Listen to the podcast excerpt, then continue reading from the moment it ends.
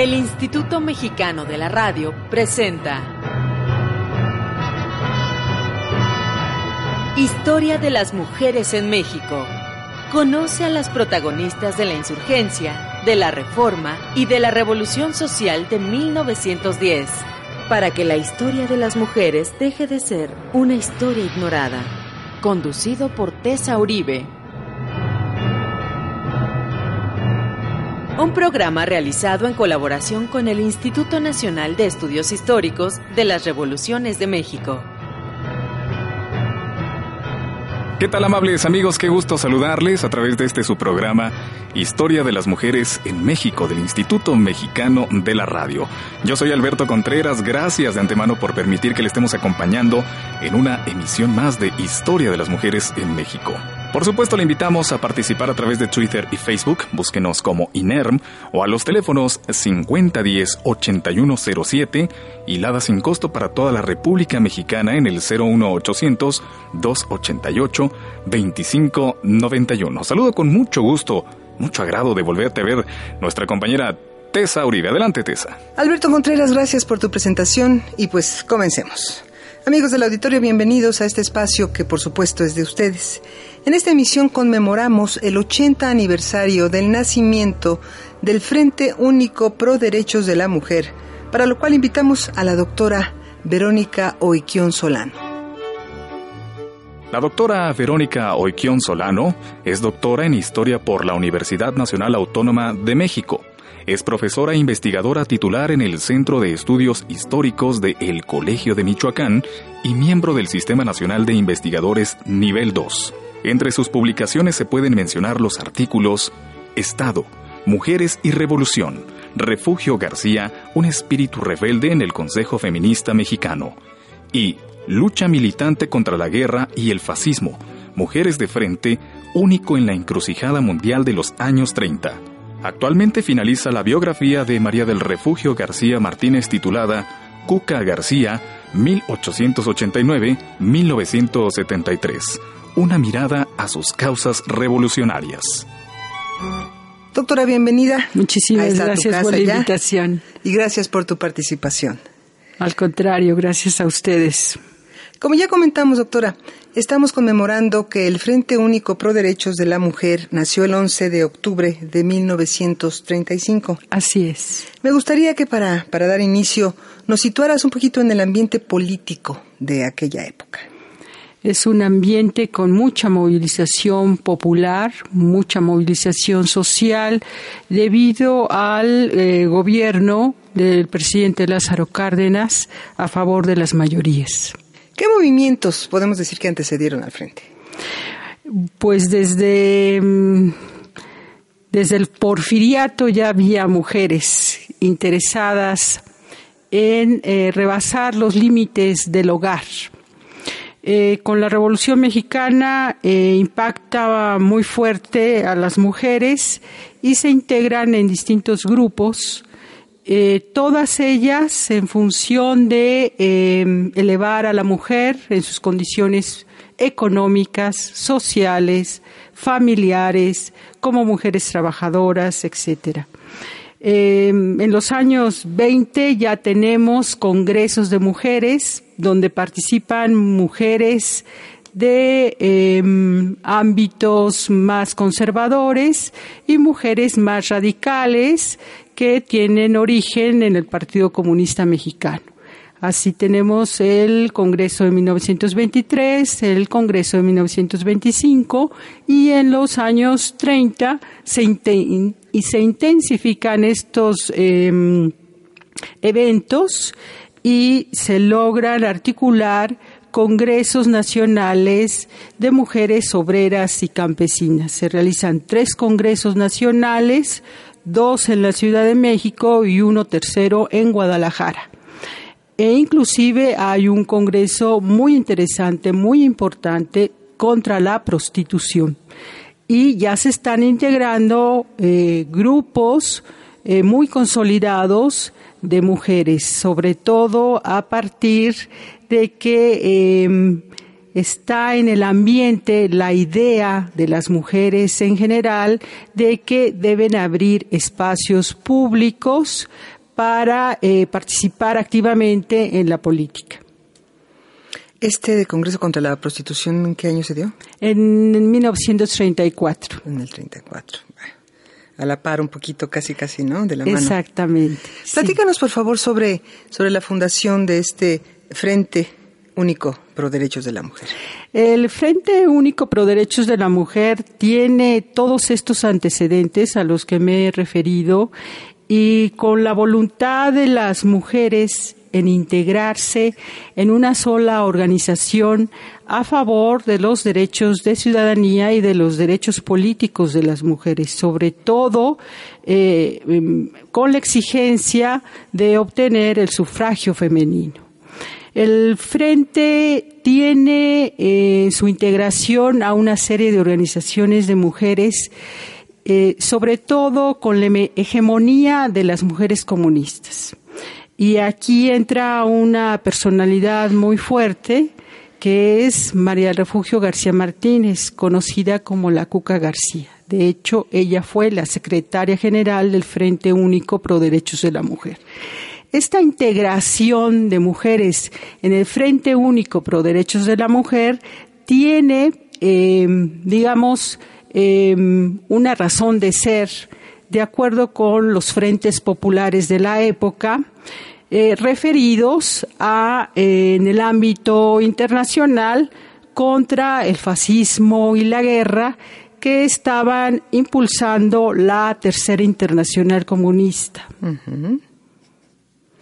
Y ahí vienen las, los intereses ya internacionales. Exactamente. Eh, me, me, comentas del sufragio femenino como quizás eh, la demanda primera del frente, ¿no? Em, de hecho, a partir de 1936 es la demanda que va a unificar a, a todos estos grupos de mujeres y organizaciones que están dentro del Frente Único Pro Derechos de la Mujer.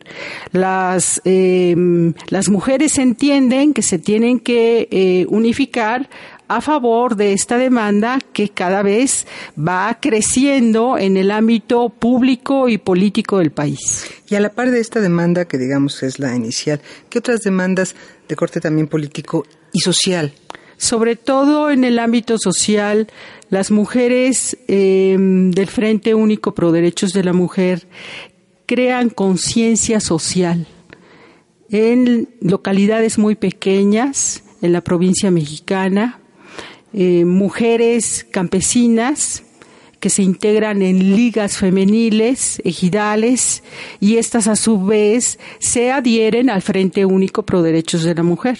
Pero también en el ámbito urbano, mujeres de distintos extractos sociales, eh, burócratas, eh, maestras, em, intelectuales, escritoras, eh, trabajadoras domésticas.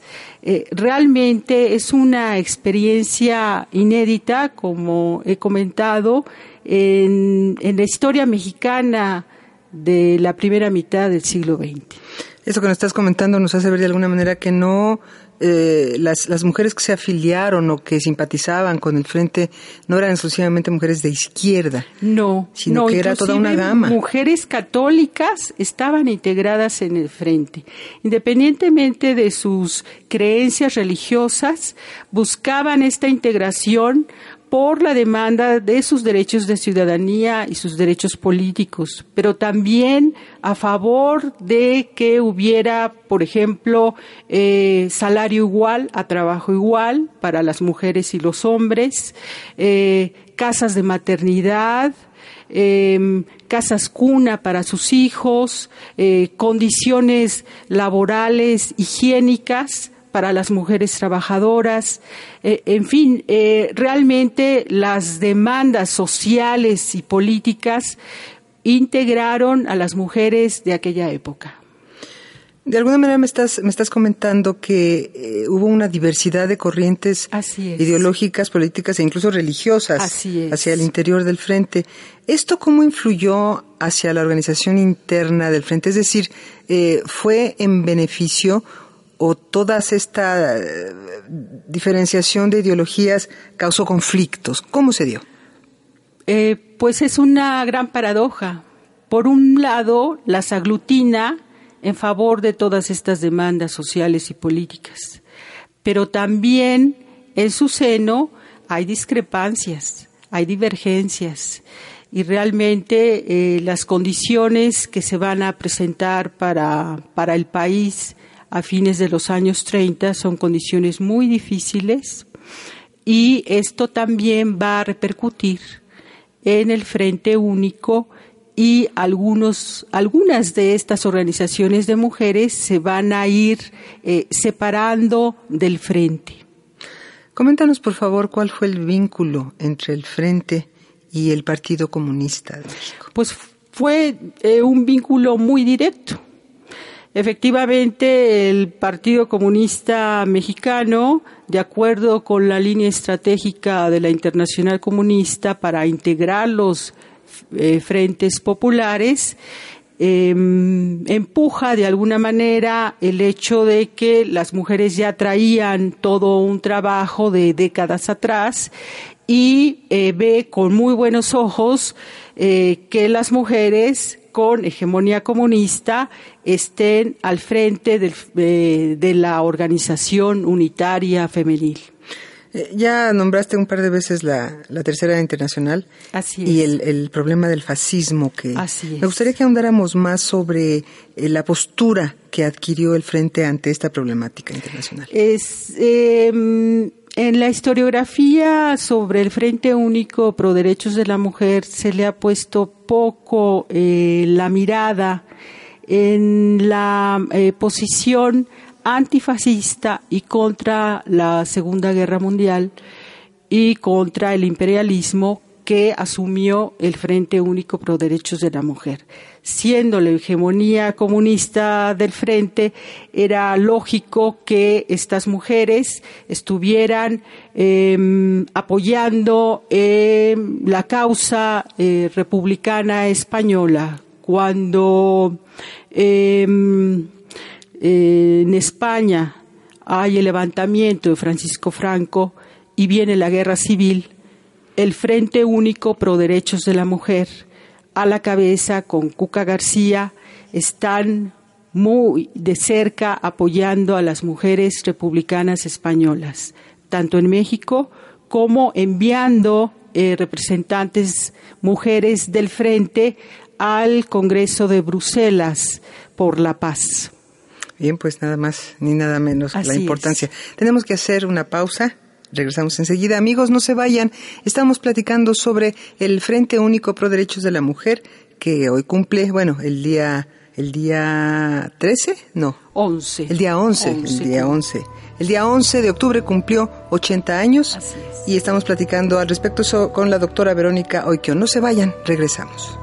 Exactamente, Tessa Uribe, amables amigos, vamos a realizar una breve pausa. Regresamos a Historia de las Mujeres en México, no sin antes invitarle, por supuesto, a participar con nosotros en este su programa a través de Twitter y Facebook. Búsquenos, por favor, como INERM o a los teléfonos el 5010-8107 y 01800-288-2591 para toda la República Mexicana. Ya regresamos a este su programa Historia de las Mujeres en México. Estás escuchando Historia de las Mujeres en México. En un momento regresamos.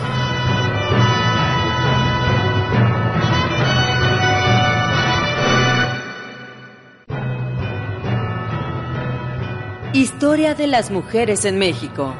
Continuamos.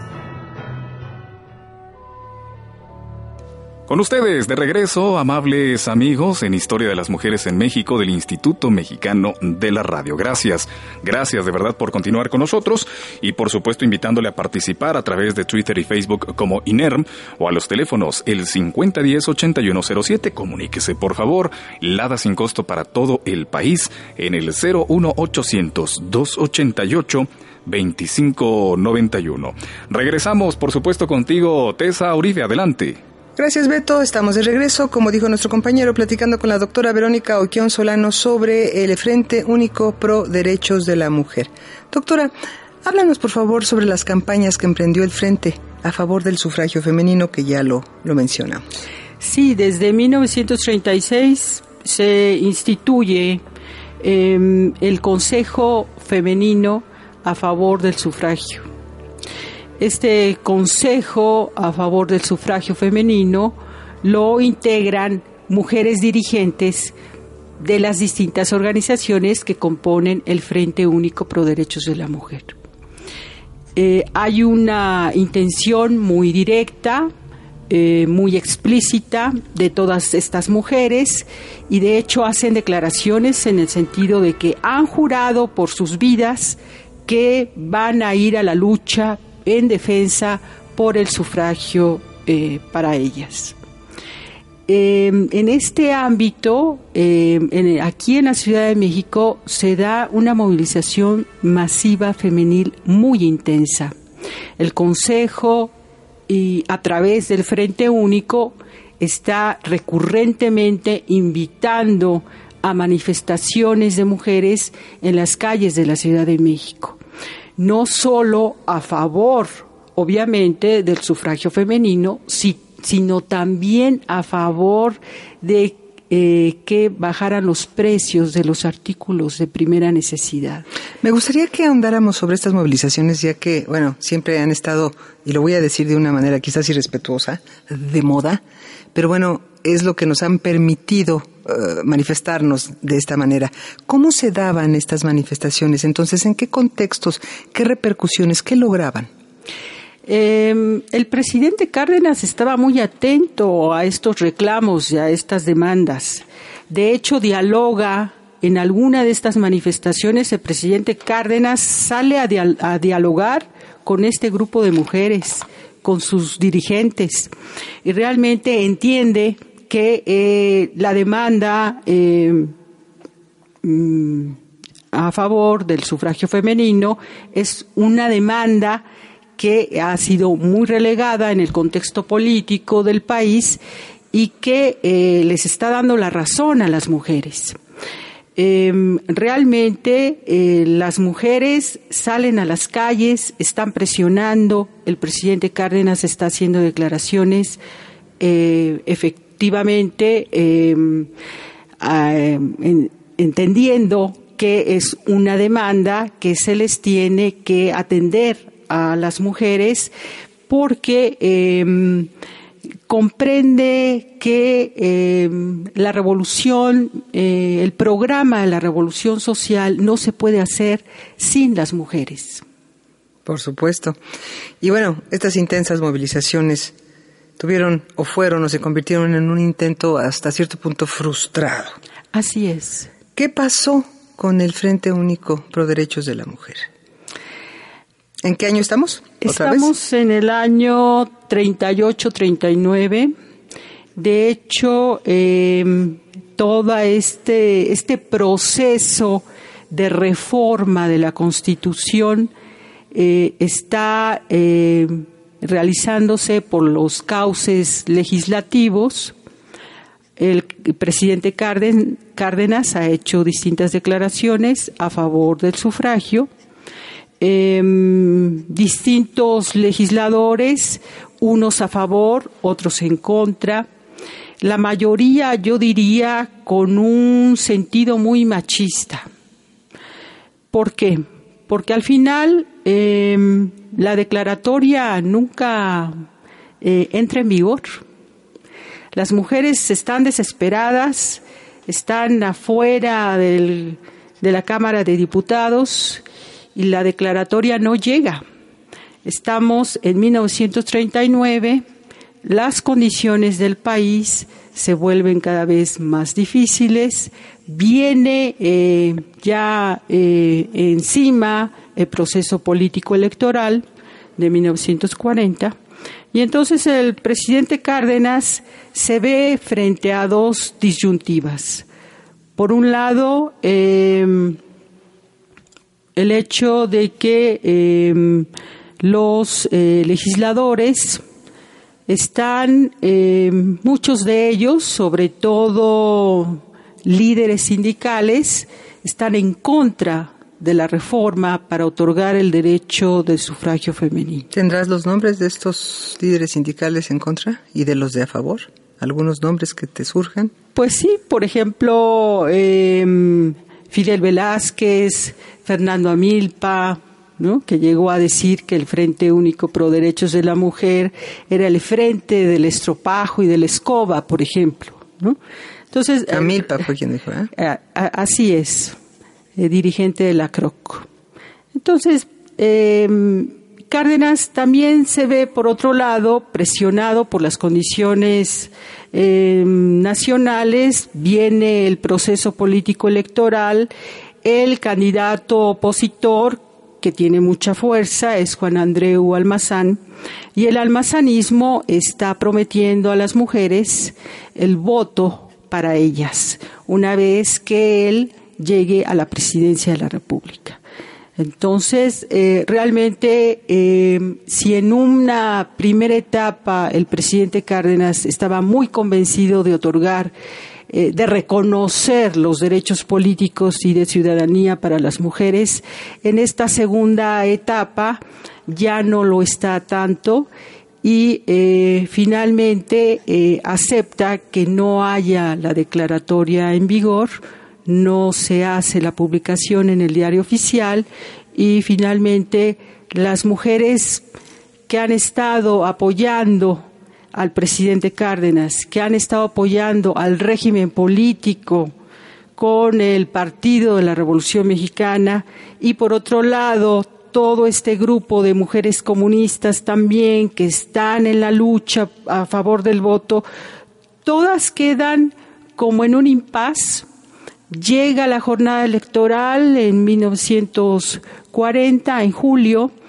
y están eh, ahora en ese punto esperando de que el presidente electo, Manuel Ávila Camacho, eh, llegue a la presidencia y entonces sí reconozca los derechos de la mujer. No se hace. En el periodo del presidente Manuel Ávila Camacho, tampoco se hace ese reconocimiento y poco a poco se va diluyendo esa efervescencia femenil de los años 30. Y el Frente Único Pro Derechos de la Mujer comienza poco a poco a diluirse. Bueno, infortunadamente estamos hablando de del 35 de la fundación al 3940, que sube Ávila Camacho, estamos hablando de cinco años de intensa lucha, de trabajo, etcétera. No se ha logrado. No. Pero ¿qué podemos decir que el Frente Único y los movimientos que antecedieron al Frente pudieron conseguir en todos estos, en este quinquenio de, lucha tan ardua? Eh, finalmente, eh, yo creo que a nivel nacional, eh, miles y miles de mujeres lograron lo que ahora se llama comúnmente empoderarse cobraron una conciencia social que no habían tenido como mujeres, em, lograron entender eh, las condiciones de su propio género y lograron eh, también unirse, eh, saber que había otras mujeres que a través de la unión y el trabajo social podían mejorar sus propias condiciones como mujeres, como mujeres trabajadoras, apoyar a sus hijos y a sus hijas. Eh, eh, es una eh, etapa inédita que no se ha repetido en la historia mexicana. Infortunadamente. Bueno, me gustaría que nos despidiéramos porque el tiempo, desgraciadamente, nos, nos ahorca un poquito. Con alguna reflexión final, no sé si sobre la trascendencia histórica del movimiento o lo que tú consideres para despedir a tu auditorio.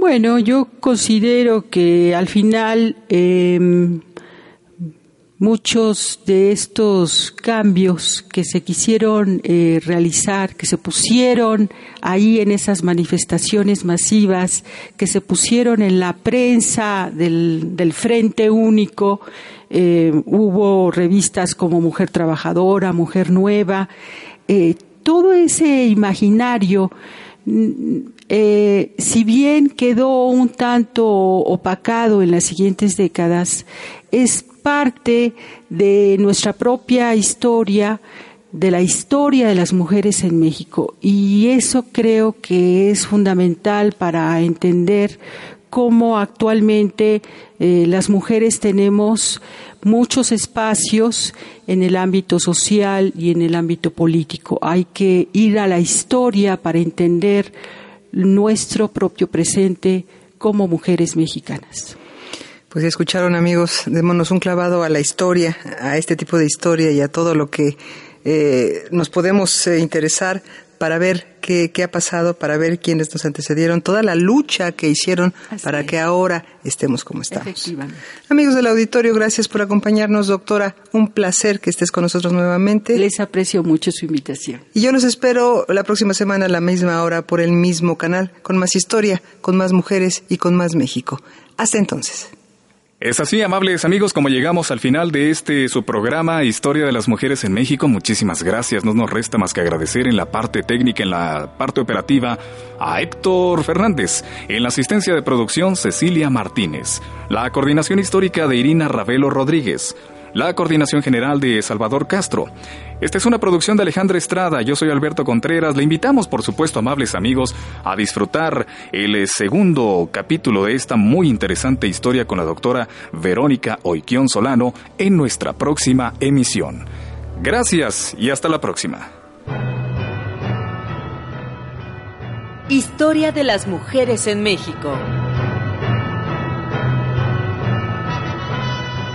Conoce a las protagonistas de la insurgencia, de la reforma y de la revolución social de 1910, para que la historia de las mujeres deje de ser una historia ignorada. Conducido por Tessa Uribe.